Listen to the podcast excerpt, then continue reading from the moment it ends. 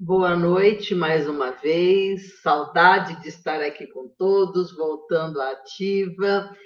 Muito bom nós estarmos juntos e mais uma palestra. E hoje é uma data especial. Tenho certeza que todos se lembraram que amanhã a nossa doutrina faz aniversário. O lançamento de um livro dos Espíritos, 18 de abril de 1857. Amanhã, 165 anos que a nova era raiou para a humanidade. Então, a nossa oração de hoje é de agradecimento muito, muito maior ao nosso Pai. Agradecimento por ter nos legado o cristianismo na sua forma mais pura, o cristianismo redivivo. Então eu os convido a todos para que, em gratidão, possamos elevar ao Pai os nossos pensamentos, agradecer-lhe ter mandado à Terra este missionário Kardec, ele que veio descortinar o mundo invisível, ele que veio nos esclarecer sobre as verdades eternas. Ele que veio fazer cumprir a promessa do Cristo, do Consolador prometido.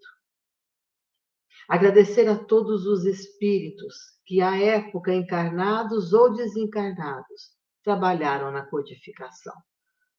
Agradecer a todos aqueles pioneiros que conseguiram fazer com que a doutrina crescesse nas terras brasileiras. A todos aqueles que fizeram com que chegassem a nós, através das casas espíritas, através dos grupos de estudo, através dos livros publicados na pessoa do Chico Xavier, que esse agradecimento se estenda a todos os médiums sérios, sérios, que trazem os ensinamentos dos Espíritos a todos nós. A todos eles que pavimentaram o caminho para que hoje a doutrina possa estar aqui, consolando, esclarecendo, informando. Amanhã é uma data festiva, data em que a nova era raiou para a humanidade. E nós, que temos o privilégio de ter essa doutrina para o nosso conhecimento, que saibamos colocá-la em prática nas nossas vidas. Muito obrigada, Mestre amado, pela promessa. Muito obrigada, Mestre amado, pelo cumprimento da promessa. Que assim seja. E, como é uma data especial, nós convidamos uma pessoa que tem um conhecimento muito profundo e muito sério da doutrina, um grande estudioso de Kardec. Bem-vindo, André. Boa noite, Sandra. Obrigado. Obrigado pela, pelas palavras de carinho, obrigado pelo, pelo convite. Boa noite a todos. Vejo tantos amigos aqui no chat. Que Deus recompense a bondade de todos. André, fique à vontade, tenho certeza que você vai nos esclarecer muito acerca de O Livro dos Espíritos. Qualquer coisa, estou aqui na retaguarda e quando quiser, é só avisar que eu coloco o slide. Combinado. Então, que Deus nos permita aí uma noite com duas características que nós gostamos muito de enfatizar. Que seja produtiva, no sentido de que todos nós, inclusive o expositor, o facilitador, é, saiamos todos daqui um pouquinho mais entendendo a doutrina espírita e que seja também prazeroso, né? que seja agradável, que seja uma noite muito boa para todos nós, enfim.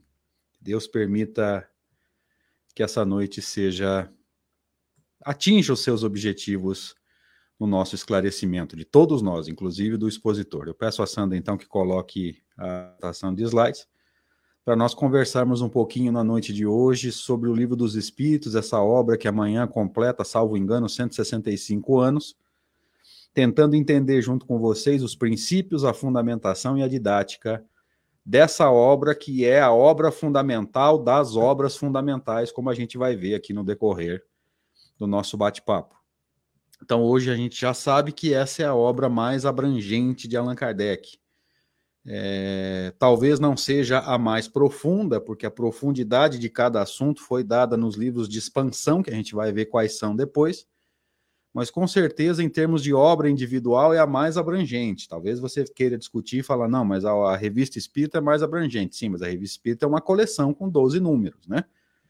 Então é óbvio que ela teria mais abrangência, mas em termos de obra individual, nós estamos lidando com a obra mais abrangente de Allan Kardec. Fundamento de toda a doutrina, como ele mesmo afirma na introdução ao estudo da doutrina espírita, é, no primeiro texto, ou introdução número um, se é que a gente pode é, é, se referir dessa forma. No último parágrafo, Allan Kardec diz assim: como especialidade, o livro dos Espíritos contém a doutrina espírita. E aí eu fiquei pensando, falei, peraí, se esse livro contém a doutrina espírita, qual a necessidade dos outros quatro se nós quisermos falar em termos de obras fundamentais?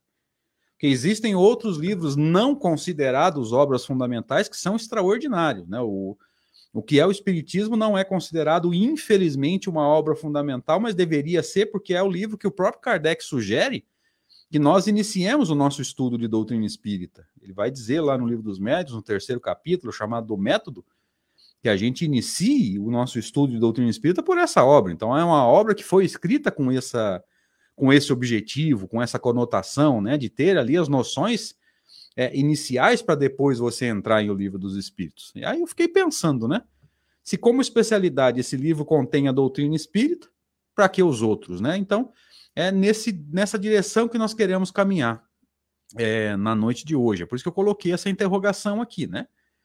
Se é, essa obra contém a doutrina espírita toda, para que as outras? Né? Aí eu falei do que é o Espiritismo, podemos nos lembrar é, do livro Instruções Práticas, que deu origem mais à frente ao livro dos médios, nós podemos lembrar da coleção da Revista Espírita, o livro A Prece, que é o. É, Kardec destaca né, o capítulo, os capítulos 26 e 27, ou 27 e 28 eu acho que é 27 e 28 do Evangelho segundo o Espiritismo, né, nos mecanismos da prece e depois a coletânea de prece espírita. Veja, para dar destaque a esses assuntos, ele publica um livro com esses dois capítulos, né, um opúsculo, uma separata, enfim, aí você pode chamar como você quiser. E Kardec deu o nome de A Prece. Então veja que é, existem outras obras não consideradas fundamentais, mas que são extraordinárias, né? Mas, é, num primeiro momento, é, pensa comigo no sentido de procurar essa resposta. Se esse livro, o livro dos Espíritos, que amanhã faz aniversário, tem contém em si a doutrina espírita, para que a necessidade dos outros quatro se nós pensarmos apenas em termos de obras fundamentais, né? E aí a gente vai entendendo, é, vamos refletir mais um pouquinho. Como é que essa obra pode ter em si a doutrina toda, né? Para que as outras? Então, isso se nós pensarmos em termos de obras fundamentais, tá? O livro dos Espíritos foi construído em quatro partes. Kardec chamou de livro 1, livro 2, livro 3 e livro 4. É, e aí eu sempre me perguntava: será que entre essas quatro partes existe uma lógica de forma que eu precise entender bem o livro 1 para poder mergulhar com profundidade no livro 2? Será que eu preciso entender profundamente os dois primeiros para entrar no terceiro? Será que eu preciso dos três primeiros para entrar com com segurança no livro 4 ou será que isso aí foi dividido ao acaso? Você sabe, eu também sei que Allan Kardec é um grande pedagogo, né? Hippolyte Leon Denisard Rivail era pedagogo, era professor, discípulo de Pestalozzi, é, enfim, ele não iria dividir isso ou construir isso com quatro partes separadas ao acaso. Então é óbvio que nós te, temos aí uma construção de conhecimento que a gente precisa tentar entender, né? Então vamos ver como é que isso funciona. É, e quantas são as obras é, consideradas fundamentais sequentes? Né? Depois de O Livro dos Espíritos, quantas obras fundamentais são? Você sabe, eu também sei quatro. Então começa a pensar: quatro partes de O Livro dos Espíritos, quatro obras fundamentais sequentes. Será que esse número é uma coincidência? Ou será que existe aí uma ação entre essas quatro partes e essas quatro obras? E com o tempo a gente foi entendendo que é, existe essa relação e o que nós vamos tentar entender aqui hoje, né, é, e conduzir os amigos a reflexões, repito, eu sempre digo isso, gente, não há verdades, tá? Se ninguém é obrigado a concordar com nada que eu estou dizendo aqui. Estude se você encontrar uma explicação diferente, você, por favor, é, manda um e-mail para mim. No final, eu vou deixar o meu e-mail aqui para que você possa é, compartilhar comigo a sua experiência e talvez eu possa e precise mudar de opinião em cima do seu argumento. Sempre falo isso é, nos estudos do que nós fazemos, né? O livro dos médiuns pela Rede Amigo Espírita, é, o livro Céu e Inferno pelo meu canal, Revista Espírita pelo canal da USE de Rio Preto. Deixa o seu comentário no vídeo, em cima do seu argumento, talvez eu precise mudar a minha opinião. Teu argumento pode me convencer, tá? Eu não sou dono da verdade, pelo amor de Deus, não me entenda, não veja nenhum palestrante espírita, e tem muitos aqui é, na, na, no chat, a própria Sandra, é, não nunca veja um palestrante espírita como um dono da verdade, como um professor, veja como um aluno que compartilha o pouco que está entendendo, tá? Então vamos tentar entender essa relação que existe entre essas quatro partes do Livro dos Espíritos e a, as quatro obras fundamentais subsequentes. E aí a gente vai entendendo que o Livro dos Espíritos ele é o alicerce da doutrina e é por isso que a gente colocou essa imagem aí do alicerce de uma construção, ou seja, é, o livro dos Espíritos tem essa função de ser a base mesmo. E as obras sequentes que nós citamos agora há pouco, na ordem de publicação, né, o livro dos Médiuns, a segunda obra, o Evangelho segundo o Espiritismo, a terceira, e o Céu e o Inferno, a quarta, e a Gênese, a quinta, são expansões das ideias que já existem nas, primeiras, na, na, nas quatro partes do livro dos Espíritos. Então vamos estudar isso. Ó. Cada parte do livro dos Espíritos, lá o livro 1, livro 2, livro 3, livro 4, que às vezes a gente vai se surpreender chamando de primeira, segunda, terceira e quarta partes, pode ser considerado uma síntese, cujas ideias, ou seja, as ideias de cada um desses livros ou partes, vai se expandir nas outras obras fundamentais, tá? O livro 1 ou primeira parte vai falar sobre Deus, tanto que a primeira pergunta é o que é Deus, a gente sabe disso, e sobre o processo de criação. E a expansão do livro 1 se dá no livro A Gênese. Aqui eu vou deixar um segredo para os amigos, tá? Se você não entender muito bem aquele triângulo que muitos expositores espíritas usam para é, para tentar simbolizar essa ideia, né? Deus, espírito e matéria. Se você não entender bem o que, que é Deus, o que, que é espírito e o que, que é matéria, você nunca vai entender a doutrina espírita. E é por falta de entendimento desse triângulo, Deus, Espírito e Matéria, que se faz tanta confusão no nosso movimento, inclusive em livros espíritas. Porque Deus é a inteligência suprema, a gente sabe. O Espírito é o ser pensante, é aquele que tem é, os atributos do Espírito que Kardec sintetiza numa palavra só, que é a palavra pensamento. Veja que para Kardec a palavra pensamento não é apenas o ato de pensar. Para Kardec o pensamento sintetiza todos os atributos do espírito. O ato de pensar é um deles. Agora, ó, sentimento, sensações, desejo, vontade, memória, tá tudo sintetizado numa palavra só, que é o pensamento. Quem é que tem o pensamento? O espírito, que aí vai ser chamado, vai ser escrito com E minúsculo, tá? Espírito com E minúsculo ou alma é a mesma coisa. E matéria, ou princípio material, é aquela criação de Deus, ou se é que podemos nos expressar dessa forma, que não tem vontade própria. Tem muita palestra espírita falando que matéria pensa, tentando é, conectar matéria, é, é, essas visões distorcidas é, do, de, de materialismo infiltrado no movimento espírita é, conectando com física quântica e falando que matéria pensa, que e começa uma confusão, colocar órgãos no perispírito, vontade própria no perispírito, e isso nunca existiu para o pensamento de Kardec. Então veja que esse raciocínio, Deus, espírito e matéria, é muito importante para você entender a doutrina como um todo, principalmente o livro A Gênese, porque lá na frente Kardec vai falar sobre matéria, que ela é modificada pelo espírito ou ela não se modifica por vontade própria. E quando Kardec entra no 14 é, para discutir os fluidos, se você não entendeu o, a, a, o princípio material lá na primeira parte, meu jovem, você não vai entender nada sobre fluidos. Então, entenda as ideias do livro 1 para depois estudar o livro A Gênese com profundidade. Passando então para o livro 2, ou segunda parte, que Kardec vai discutir a criatura, ou seja, o espírito imortal agora com E maiúsculo, a partir da questão 76, que é a primeira questão do livro 2. O espírito é grafado com letra com letra E maiúscula. E tudo que você quiser saber sobre o espírito imortal é aqui que você vai procurar.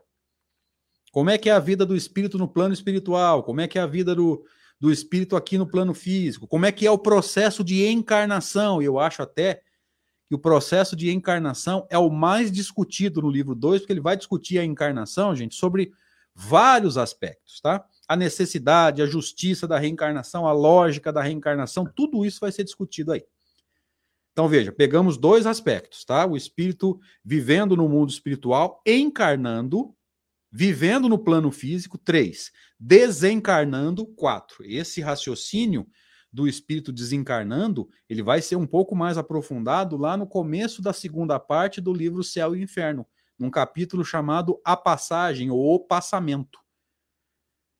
Quando Allan Kardec vai discutir aspectos mais específicos da, do desligamento do espírito com relação ao corpo, evidentemente através do perispírito. Se você estudar esse texto com profundidade, você vai perceber quantos equívocos existem aí no nosso movimento é, porque muitas coisas que acontecem realmente nesse processo de desligamento é, são esquecidos por alguns palestrantes, alguns autores de livro, e outros são colocados que Kardec não dá permissão para a gente é, pensar daquela forma. Então, eu sugiro que vocês estudem esse capítulo, tá?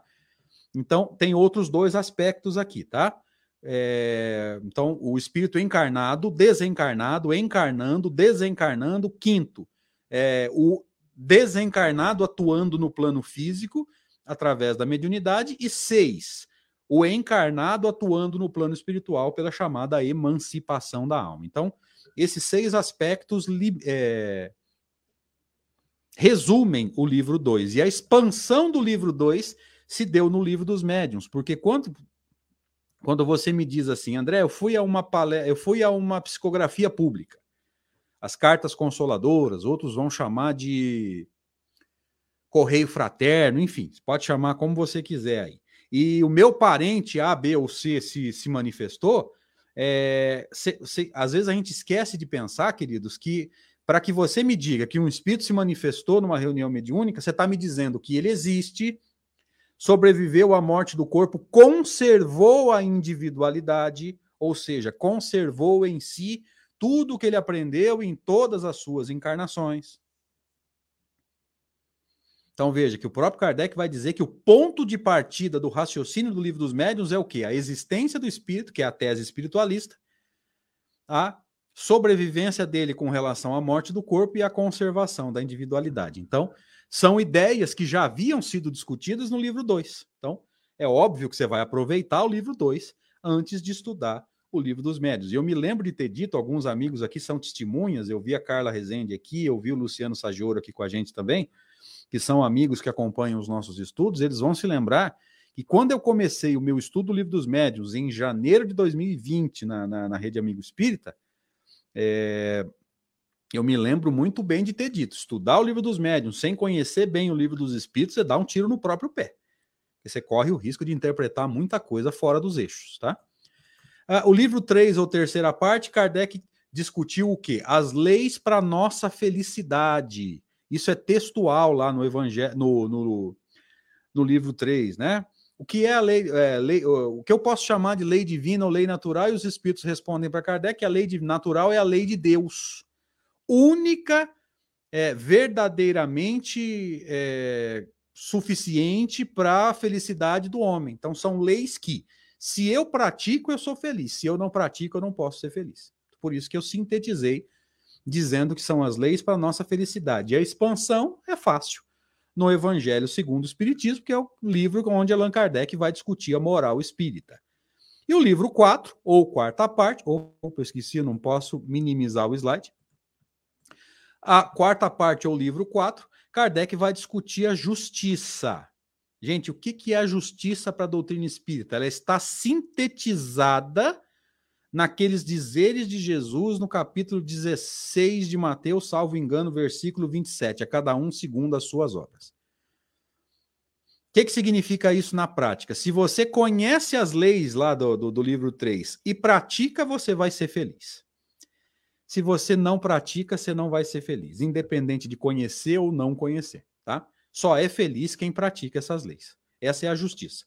E a expansão se deu no livro Céu e Inferno. Então veja que existe uma lógica, existe uma relação entre as quatro partes de O Livro dos Espíritos e as quatro obras fundamentais. O livro 1 um expande-se na Gênese, o livro 2 em O Livro dos Médios, o livro 3 em O Evangelho segundo o Espiritismo e o livro 4 no livro O Céu e o Inferno.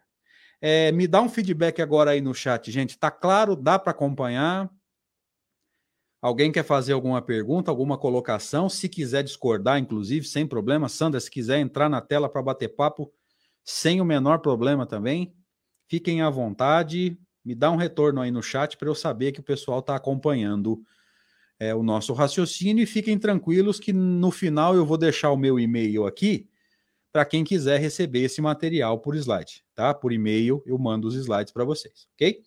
Então, Carla, obrigado pelo, pelo retorno eu tô de olho no chat aí, no feedback de vocês e vou seguindo é, as minhas ideias aqui. Então, ficou claro que o fato do Livro dos Espíritos ter quatro partes e as obras seguintes, pelo menos as fundamentais, ou consideradas fundamentais, serem quatro, não é uma coincidência, existe uma relação. E nesse slide aqui, você está vendo qual relação é essa, ok? Vamos seguindo, então é, pensando o seguinte: além da relação das quatro obras sequentes, há também uma lógica entre as partes de O Livro dos Espíritos, uma forma de construção? É, qual é a lógica entre as quatro partes de O Livro dos Espíritos? É isso que eu quero discutir com vocês aqui agora, tá? É, Para lembrar, né? Livro 1, um, Deus, que é o Criador, processo de criação. Livro 2, criatura. Livro 3, Leis para Felicidade, livro 4, Justiça. Qual que é a lógica aí? Primeiro, o Criador e o processo de criação até onde nos é dado saber. Lembra? Deus Criador, Espírito e matéria são as duas criações de Deus. Espírito, ser pensante, matéria, é uma criação que não pensa, não tem vontade própria e é instrumento de ação do ser pensante. Livro 2, criatura. Ou seja, nós. Livro 3, as leis que essa criatura que você conheceu no livro 2 precisa é, entender e praticar para ser feliz. Veja, se você conhece as leis, mas não pratica, não resolve nada. E no livro 4, a chamada justiça. Ou seja, se você praticou a lei, você é feliz. Se você não praticou, você não pode ser feliz. Veja que até entre as quatro partes existe uma construção de conhecimento. E eu percebo no nosso movimento, pelo menos entre aqueles que eu tenho assim mais mais é, proximidade aí, alguns dirigentes, eu percebo um desconhecimento muito grande com relação às ideias do livro 1. Então, se você não conhece o livro 1 ou a primeira parte do livro dos Espíritos, você vai ter dificuldade para entender a doutrina como um todo. Então, veja que é uma expansão, é uma construção de conhecimento, tá? Então vamos dar uma olhada nos princípios fundamentais da doutrina espírita. Quais são eles, gente? É, na introdução ao estudo da doutrina espírita, que é um texto dividido em 14 partes, ou se você quiser 14 textos, aí como é que você vai chamar? É, é direito seu, aí é uma escolha sua, mas eu gosto de chamar de de um texto dividido em 17 partes. Acho que eu falei 14, tá errado. É 17, tá, gente? Caso eu tenha falado errado, vocês me perdoem, por favor. São 17 partes. Lá no item 6, Kardec diz assim: Como dissemos, os seres que assim se comunicam designam-se a si mesmos como espíritos ou gênios e como tendo pertencido, pelo menos alguns, aos homens que viveram na Terra. Eles constituem o um mundo espiritual, como nós constituímos durante a vida o mundo corporal. Resumimos aqui, atentem para esse trecho grifado. Resumimos aqui em poucas palavras os pontos mais marcantes da doutrina que eles nos transmitiram, a fim de responder mais facilmente algumas objeções. Então, aqui, meus amigos, vocês vão perceber comigo agora o trabalho de um pedagogo que estava e sempre esteve preocupado com aqueles que iriam estudar as suas obras. Então, antes de entrar no livro dos Espíritos propriamente dito, o que, que ele fez? Ele fez um resumo da doutrina toda no item 6. Os primeiros cinco itens, ele está explicando outras coisas. Do item 7 até o 17, ele vai falar um caminhão de coisas também. Inclusive, nós temos, nós fizemos um estudo desses 17 itens pela Rede Amigo Espírita. Se alguém quiser lá no YouTube da Rede Amigo Espírita, procura uma playlist chamada Reconstruindo Paradigmas. Ali nós iniciamos um trabalho, uma atividade é, para tentar é, colaborar com o entendimento da obra de Allan Kardec. Isso já faz uns três anos. E eu lembro que eu terminei e três meses depois eu comecei o estudo do Livro dos Médios. Então, se alguém se interessar em estudar esses 17 textos conosco, por favor, fique à vontade. Então, veja aqui. Nessa introdução número 6, Kardec resume a doutrina toda, os pontos mais marcantes da doutrina que eles nos transmitiram. E o que, que a gente vai perceber aqui então? É que essa introdução 6, ela resume toda a doutrina. É a dinâmica pedagógica típica dos espíritos sábios. Dos espíritos superiores. Gente, sábio aqui eu não estou usando a linguagem da escala espírita, sabe? Se eu tivesse que classificar Kardec na escala espírita, eu classificaria como um espírito superior, ou seja, um espírito segunda ordem e de segunda classe, tá? Então, sábio aqui não é no sentido de escala espírita. Aqui eu estou colocando como o sábio como adjetivo, não como substantivo, tá? É, resumir, que é sintetizar, e depois expandir. Ou seja, ele sintetizou a doutrina no item 6 e depois explicou a doutrina como um todo nesse livro, para depois expandir as ideias nos livros sequentes, tá? Então vamos ver isso aqui de uma forma simbólica. Né? Essa dinâmica de síntese e expansão pode ser encontrada em vários pontos da obra de Kardec. Por exemplo, o Código Penal da Vida Futura, que o item 33 ele resume os 32 anteriores. Então ele já tinha feito isso, desculpa, vamos colocar em termos de tempo. Kardec faria isso mais à frente no final desse texto, que para mim é extraordinário, embora os defensores da teoria de que as obras de Kardec foram adulteradas, eles falam que esse texto aí é uma adulteração. Eu, particularmente, acho esse texto maravilhoso. Não quero criticar ninguém especificamente. Não sei se alguém aqui que está assistindo a palestra é, concorda com a, com, a, com a tese da adulteração, e se concorda, é direito seu. É, mas esse texto, para mim, que é o Código Penal da Vida Futura, para mim, ele é um texto extraordinário. Tá? Eu não vejo nada que, que me faça pensar que isso aí é uma. Alguém adicionou esse texto posteriormente, enfim. Não vamos discutir isso agora, tá? Mas esse, essa dinâmica de síntese e expansão é, é, é uma maneira de Allan Kardec fazer esse movimento de sintetizar, ou seja, bem resumido, e depois fazer a expansão, explicando aquilo que estava em resumo. Ok? É, cê, todo mundo consegue ver uma bolinha branca aí na tela, né? Então é mais ou menos isso aqui, ó. É um processo de expansão. Só que aqui eu poderia ter colocado três bolinhas, né? Uma para a introdução número 6, outra para o livro dos Espíritos como um todo, e uma terceira maior para as quatro obras fundamentais. Me veio essa ideia agora. Terminando aqui, eu vou mexer nos slides para é, é, simbolizar isso de uma forma melhor. Tá? Então, a introdução 6 se expande em o livro dos Espíritos e o livro dos Espíritos se expande na doutrina como um todo, evidentemente, com as quatro obras fundamentais. De novo, gente, está tá, tá tranquilo para acompanhar o nosso raciocínio? Nos deem um retorno aí, por favor, no, no chat. Me fala se está dando para acompanhar as ideias, se querem fazer alguma pergunta. Certinho, perfeito. Fica tranquilo. Beleza, Sandra, obrigado. É, gente, eu estou de olho no chat aí, qualquer pergunta, qualquer colocação, tá? Eu vou, vou seguindo aqui, mas estou de olho aí na, na impossíveis dúvidas, tá? É, Ronaldo, obrigado pelo teu retorno, querido. Vamos lá. Então, é, o que, que aconteceu aí, gente? Aconteceu uma expansão em bases firmes, né? E quando você entende dessa forma, né? Expandindo as ideias, ou seja, eu entendi o resumo, depois eu entendo a expansão, depois entendo a segunda, essa construção de conhecimento, é, em geral, ela acontece de uma forma. Jéssica, obrigado pelo teu retorno também. É, em geral, isso acontece de uma forma a fortalecer a nossa fé na doutrina, porque a gente vai entendendo conforme as ideias foram sendo expandidas. Carla, obrigado pelo seu retorno também. Então, a expansão acaba acontecendo em bases mais firmes, em bases mais sólidas, né? Para fortalecer a fé e fazer aquele movimento que no Evangelho segundo o Espiritismo Kardec vai chamar de fé inabalável. Vocês vão se lembrar que ele definiu a fé inabalável como sendo aquela que pode encarar face a face a razão em todas as épocas da humanidade.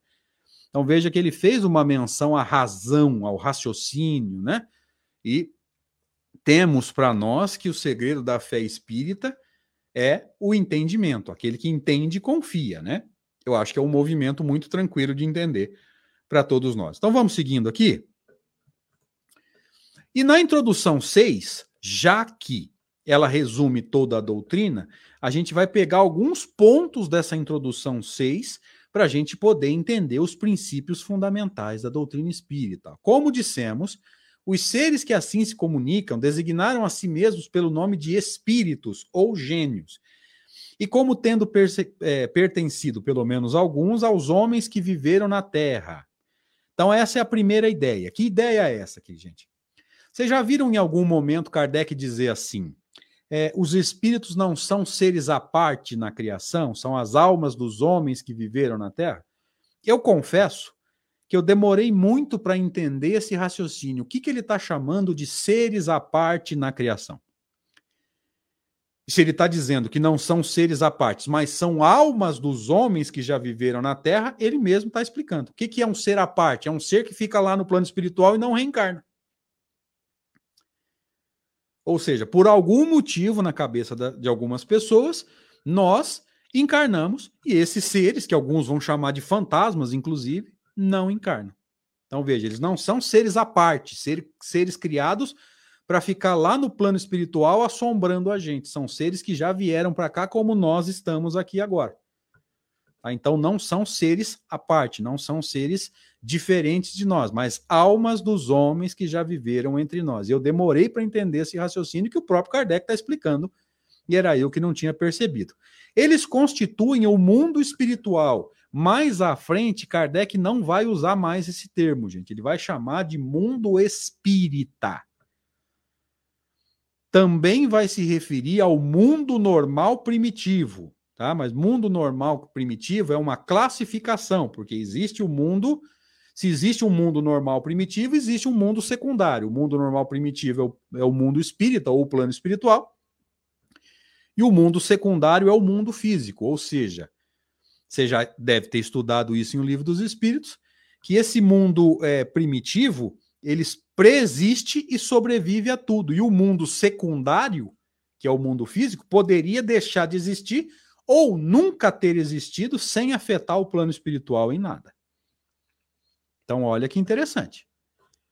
Tá? Não foi à toa que Kardec chamou o mundo espiritual, ou, na linguagem mais correta, o mundo espírita de mundo normal primitivo.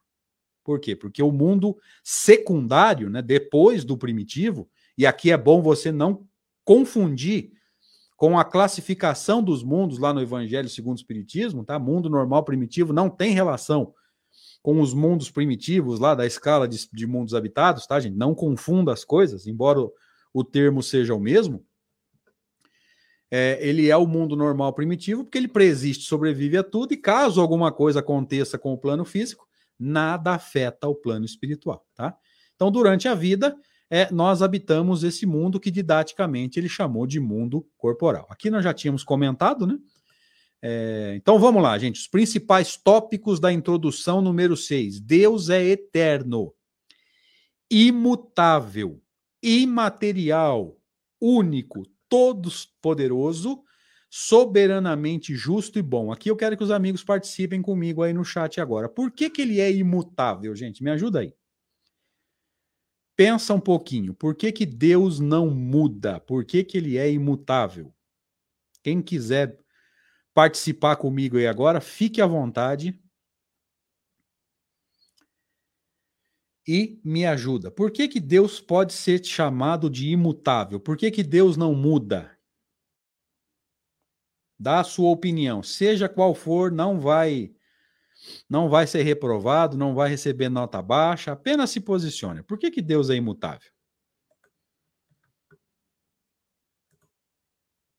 Vamos interagir um pouquinho aqui. Vamos ver se eu consigo fazer o pessoal participar um pouquinho mais.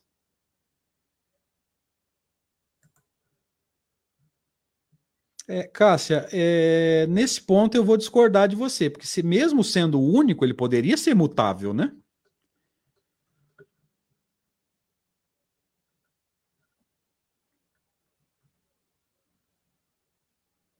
Alguém tem uma ideia diferente, queridos? Por que, que Deus é imutável?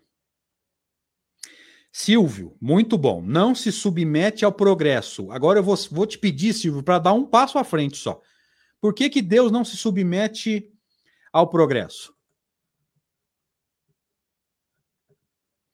A ideia do Silvio está muito próximo do que eu estou querendo, mas por que, que ele não se submete ao progresso? Quem me ajuda?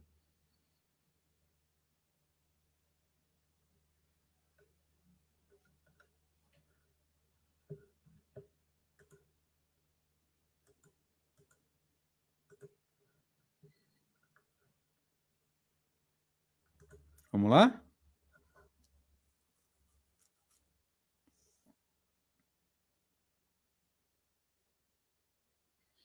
É, não sei se alguém está digitando aí, mas vamos lá, gente. Deus é imutável porque ele é perfeito. E tudo que é perfeito é imutável. Tá?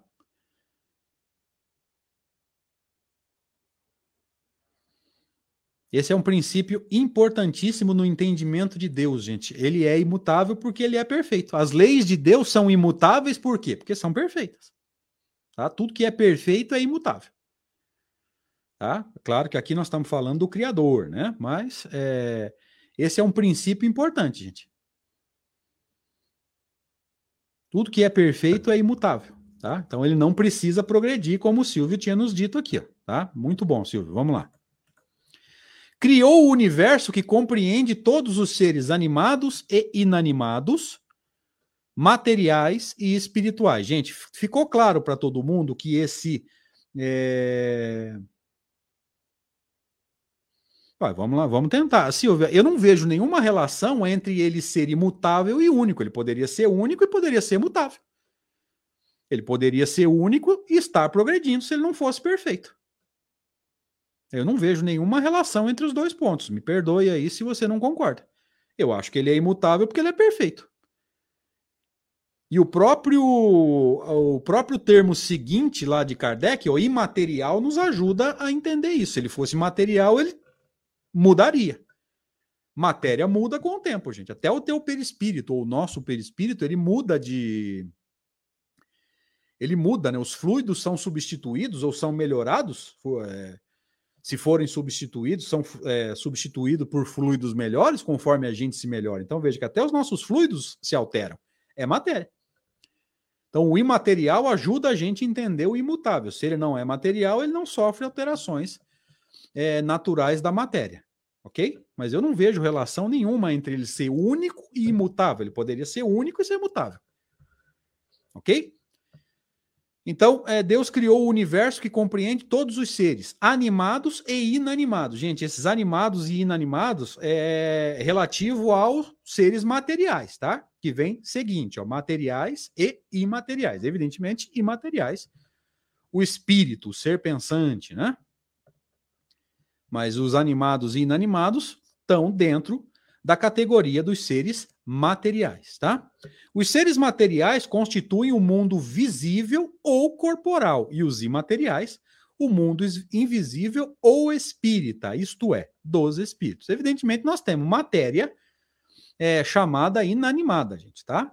Existe matéria viva biologicamente, o teu corpo assim o é, os animais também têm esse, esse essa característica né, de matéria viva biologicamente. As plantas também têm essa matéria viva biologicamente, mas a partir dos, dos animais, nós temos características a mais que as plantas não têm. Dos minerais, nós já temos é, os, os, os seres inanimados, tá? Então, esses constituem o mundo visível.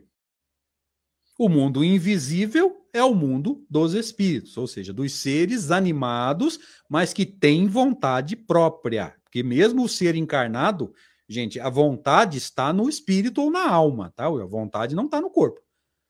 O corpo, ele, ele, ele sofre, sofre não, ele é, ele é regido por leis materiais, gente, tá? É, tudo bem que o espírito comanda algumas funções, ou talvez a maioria das funções. Mas, é, por exemplo, você não tem como virar para o teu corpo e falar, olha, é, eu não quero que você faça digestão. Ele vai fazer a digestão. Você não tem como comandar o teu coração diretamente, ó, eu quero que você bata mais rápido. Não, você vai ter que prender a respiração ou ter algum tipo de pensamento que excite é, o teu sistema é, nervoso e faça o teu coração acelerar ou desacelerar. Então veja, matéria é regida por leis físicas. E aqui é um ponto importantíssimo da doutrina espírita. Gente, tudo que é regido por leis físicas não tem livre-arbítrio. Tá? Por isso que leis físicas não podem ser usadas para você aferir o comportamento do espírito imortal, porque o espírito imortal tem livre-arbítrio. Por, por, isso que quando eu vejo é, expositores espíritas falando em lei de atração, Jesus amado, eu tenho um arrepio de, de, de, de, desespero, porque a lei de atração é uma lei física. Se você puser um imã aqui e um clipe de papel aqui, um vai atrair o outro. Por que, que o clipe vai andar na direção do imã? Porque o clipe é menor, tem menos massa, é uma lei física. Mas veja, nenhum dos dois tem livre-arbítrio. Você não pode virar para o imã e falar, ó, deixa o clipe quieto lá. Ele não vai ouvir, ele não, ele é matéria, ele não tem vontade própria ele não pensa, ele não sente, ele vai atrair. O clipe vai andar na direção dele, por quê? Porque é menor, tem menos massa, menos peso. Então é ele que vai se movimentar dentro do processo de atração. Você também não pode virar para o clipe e falar, ó, você vai se sentir atraído pelo imã, mas eu quero que você resista. É a mesma coisa. Ele não tem vontade própria, ele não tem matéria, não tem vontade própria. Tá? Essas leis têm que ser muito bem entendidas, gente. Senão a gente vai deixando todo tipo de misticismo adentrar a casa espírita, a palestra espírita, os livros espíritas e vai virando essa bagunça que vocês estão vendo aí. Tá? Mas vamos seguindo aqui. Qualquer dúvida, deixa aí no chat para mim. Como eu tinha dito lá na questão 85, isso fica muito claro, mas como aqui é uma introdução, Kardec já trouxe. O mundo espiritual, o mundo espírita, o mundo invisível, é o mundo normal, primitivo. Por quê? Porque ele, ele é, na ordem de importância, ele é mais importante do que o mundo físico. Por quê? Porque ele preexiste, sobrevive a tudo. Eterno, ou seja, o plano físico pode acabar? Pode. O plano espiritual vai acontecer alguma coisa? Não. Pré-existente, antes dos mundos serem criados, o mundo espiritual já existia e sobrevive a tudo. Ou seja, qualquer coisa que acontecer com a Terra, não se preocupe, o plano espiritual não é afetado em nada. Outra coisa. Há no homem três coisas. Me ajuda agora aí no chat. O que que Allan Kardec está chamando de homem? Quem me ajuda aí, por favor? É, eu estou vendo a colocação da, da Cássia aqui. Eu não sei se ela entendeu direito. O Sandra, coloca na tela para mim. É, nós não dissemos que Deus não é único. Deus é único, sim. Eu só falei que eu não vejo relação entre o fato dele ser único e o fato de ser imutável, tá? Ele é um Deus único, sim. Tá? Deus que a doutrina espírita nos ensina é único, sim. Aliás, isso vem da primeira revelação, tá, gente? Me fala aí se ficou se ficou claro. Gente, o que Kardec está chamando de homem aqui, nós chamaríamos de espírito encarnado. Posso chamar de humanidade, como o Silvio colocou aqui na última participação? Sandra, traz para a gente aí, por favor. Desde que a gente entenda a humanidade como os encarnados, pode, mas cuidado, porque a palavra humanidade muitas vezes pode ser entendida é, abrangendo é, os desencarnados também. Então, a segunda colocação do Silvio, eu, eu acho que sintetiza melhor. Ó. Espírito encarnado, tá? Então, no espírito encarnado há três coisas. Gente, entenda uma coisa: aqui não faz diferença se está encarnado homem ou mulher. Tá? Se o corpo tem características masculinas ou femininas, nesse ponto aqui não faz diferença, tá? Então, no espírito encarnado há três coisas: o corpo ou ser material, análogo ao dos animais e animado pelo mesmo princípio vital. Por que análogo aos animais? Porque tem mais ou menos as mesmas funções. Exatamente as mesmas? Não. Tem ganhos e tem perdas, inclusive. Porque, por exemplo, você sabe que um cachorro ele pega uma carne suja no chão, come e não acontece nada, porque ele tem propriedades digestivas que nós perdemos com a evolução biológica. Isso que não tem nada a ver com a evolução do espírito, tá? Então, olha que interessante. Ele pega uma carne suja, um doce sujo, uma comida suja, ele come, ele fica doente? Não. Ele tem propriedades digestivas que nós perdemos no processo de evolução da matéria, evolução biológica, tá? Então, análogo aos animais significa o quê? Mais ou menos as mesmas funções. Precisa se alimentar, precisa excretar o excesso, precisa respirar, precisa se reproduzir para poder perpetuar a espécie, tá? A alma ou ser imaterial, o espírito encarnado no corpo, evidentemente, durante a encarnação, tá? Então, o ser pensante alma ou espírito com E minúsculo. E um elo, que a gente tem mania de falar elo de ligação, tá errado. Não é elo de ligação, é só elo, porque aí é, é pleonasmo, né? O elo que une a alma e o corpo, princípio intermediário entre a matéria e o espírito. Nós sabemos, mais à frente vai ficar claro, que Allan Kardec chamou esse elo de perispírito em analogia ao perisperma, ou seja, ao envoltório da semente. Então, o envoltório do espírito, o perispírito recebeu o nome em analogia ao perisperma, que é o envoltório da semente, ok? O homem tem, assim, duas naturezas.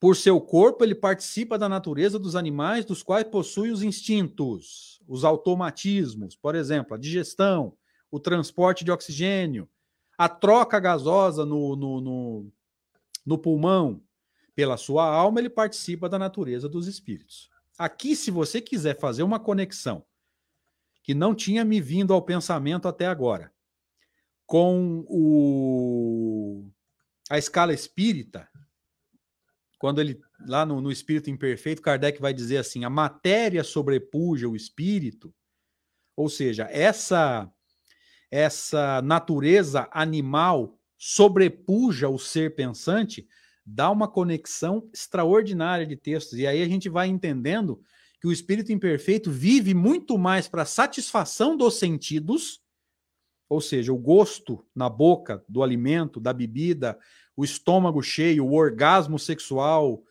é... a embriaguez dos sentidos pela bebida, em geral, o espírito encarnado vive muito mais buscando isso do que propriamente a consciência tranquila, que é uma característica do espírito. No espírito segunda ordem, a coisa inverte. O espírito sobrepuja a matéria, ou seja, o espírito segunda ordem está infinitamente mais preocupado com a consciência tranquila do que propriamente com essas sensações da matéria que eu citei agora há pouco. Tá? Mas esse, esse item aqui lá na introdução 6 nos traz esclarecimentos extraordinários com relação a, a essa natureza material, natureza espiritual e a matéria sobrepujando o espírito lá no item 101 da escala espírita.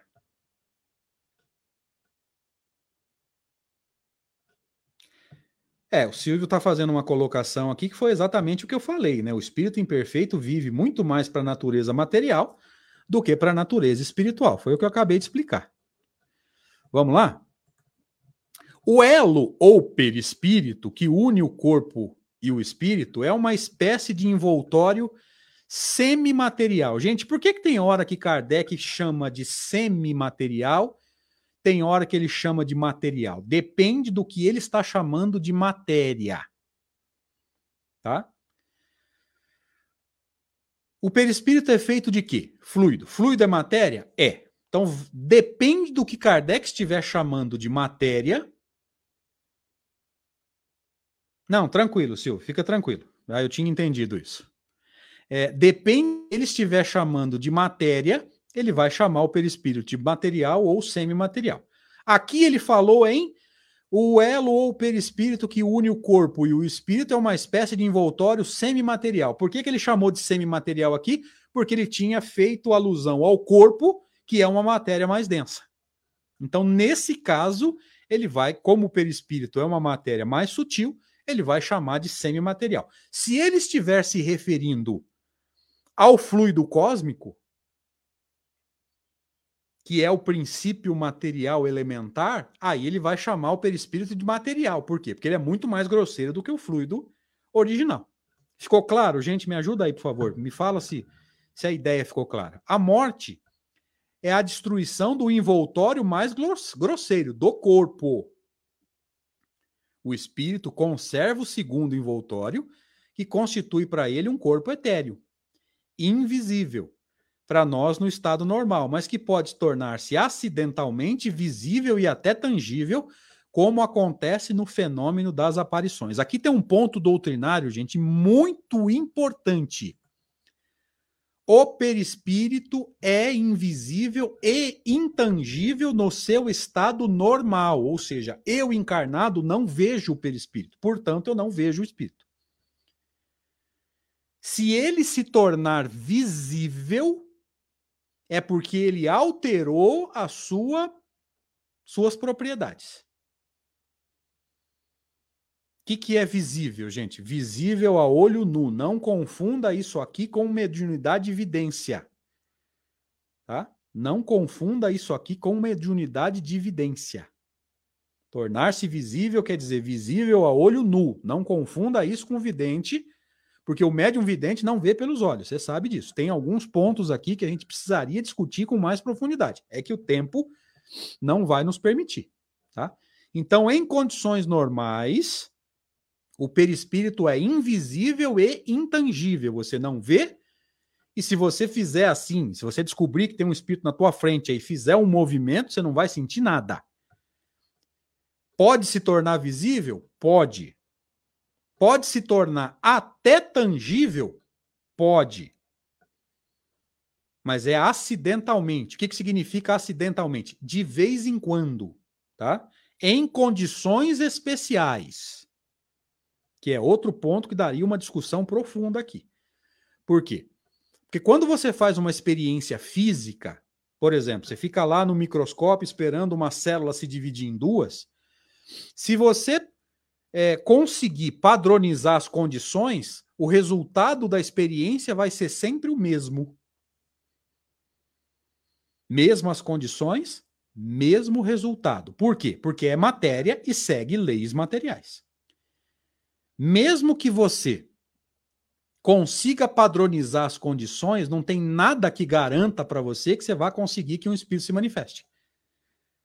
Por que, que eu estou falando isso? Ó, mas que pode tornar-se acidentalmente visível e até tangível. O fato de você ter um, um médium de efeitos físicos doando fluido animalizado garante que um espírito vai aparecer? Não garante.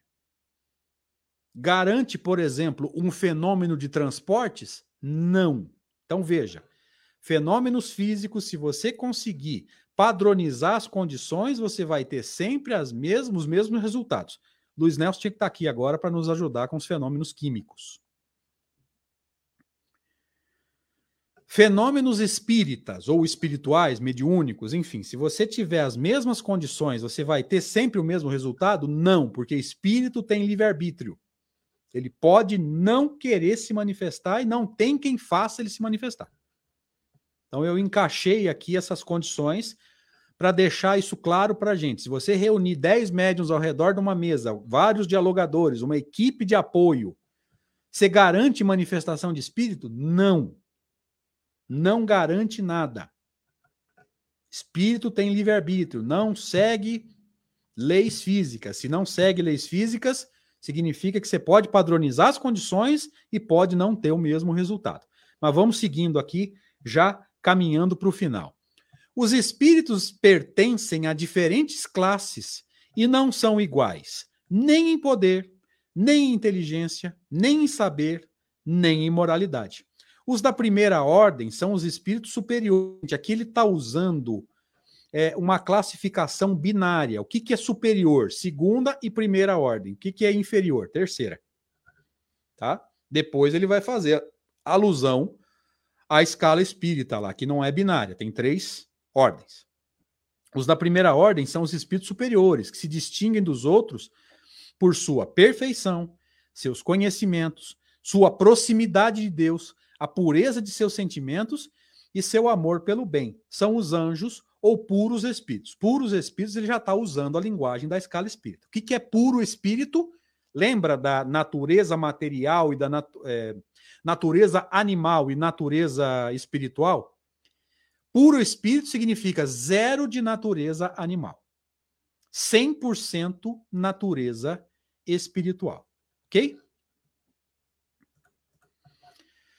As outras classes afastam-se mais, é, cada vez mais dessa perfeição.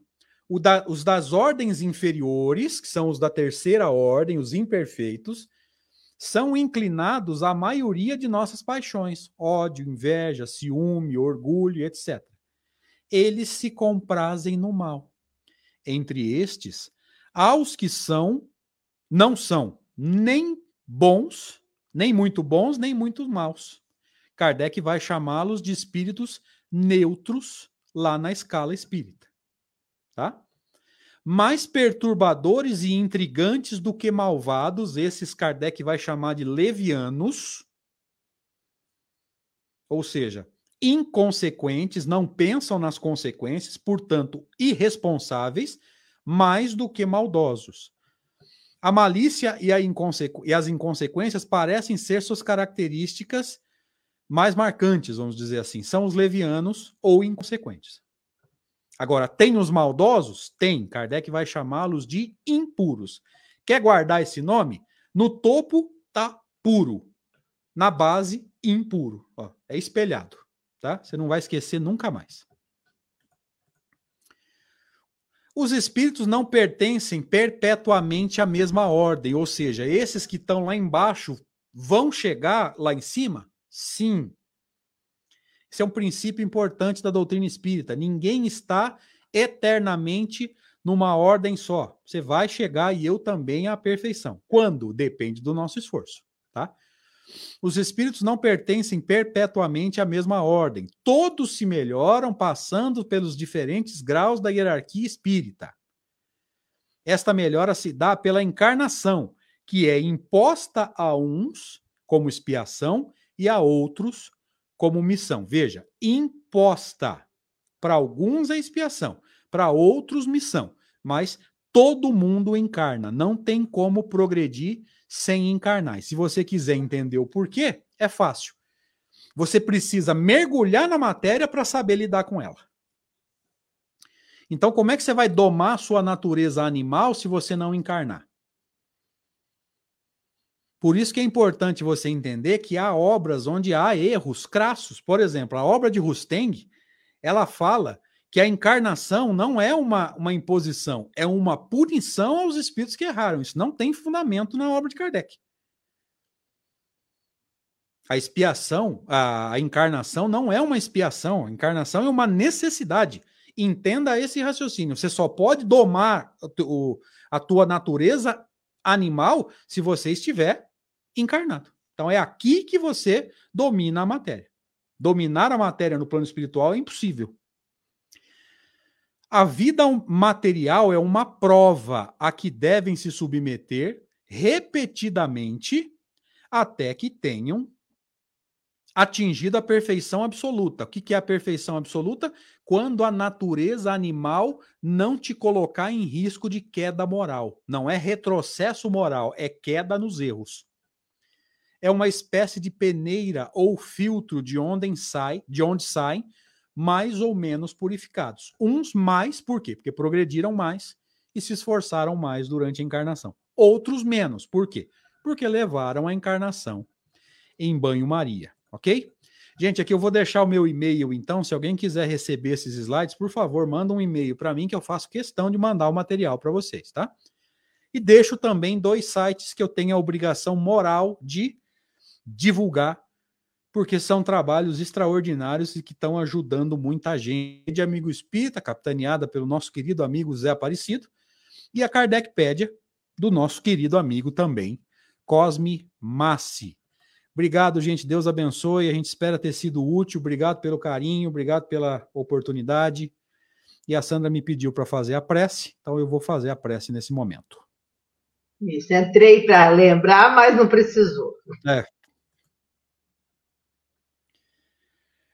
Vamos agradecer a Deus, então, a oportunidade que tivemos de estar aqui reunidos em nome de Deus, em nome de Jesus, e no nosso caso, né, no meu, pelo menos, em nome de Allan Kardec, para tentar entender essa doutrina extraordinária codificada por Allan Kardec, muitas vezes com conceitos tão distorcidos, Senhor, pela falta do entendimento da obra do missionário francês. Deus permita, através dos bons espíritos, que nós tenhamos seriedade nos nossos estudos, na divulgação da doutrina, e que esse entendimento, Senhor, de que nós somos imortais, das leis de Deus regendo o nosso destino, tranquilize o nosso coração e nos permita a, a continuidade da nossa evolução em bases sólidas, seguras e com o coração cada vez mais em paz. Ser conosco, Senhor, hoje e sempre, e que assim seja.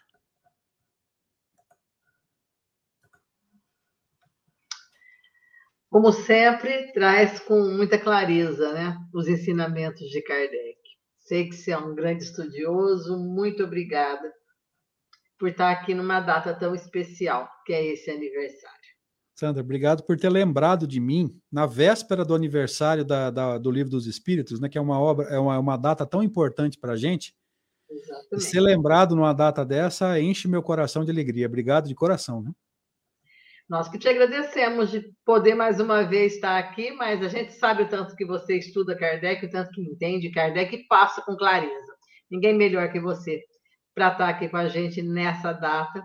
E semana que vem, né, nós teremos um um novo estudo, uma, um outro facilitador, e marcamos então o encontro, 19h30, todos nós juntos aqui na próxima semana, e você, André, abração para o pessoal de Severino. E mais Será uma vez, muito obrigado. Obrigado. Que a nossa semana seja de trabalho, de aprendizado, de colocar em prática tudo aquilo que nós temos aprendido com a doutrina. Um abraço a todos.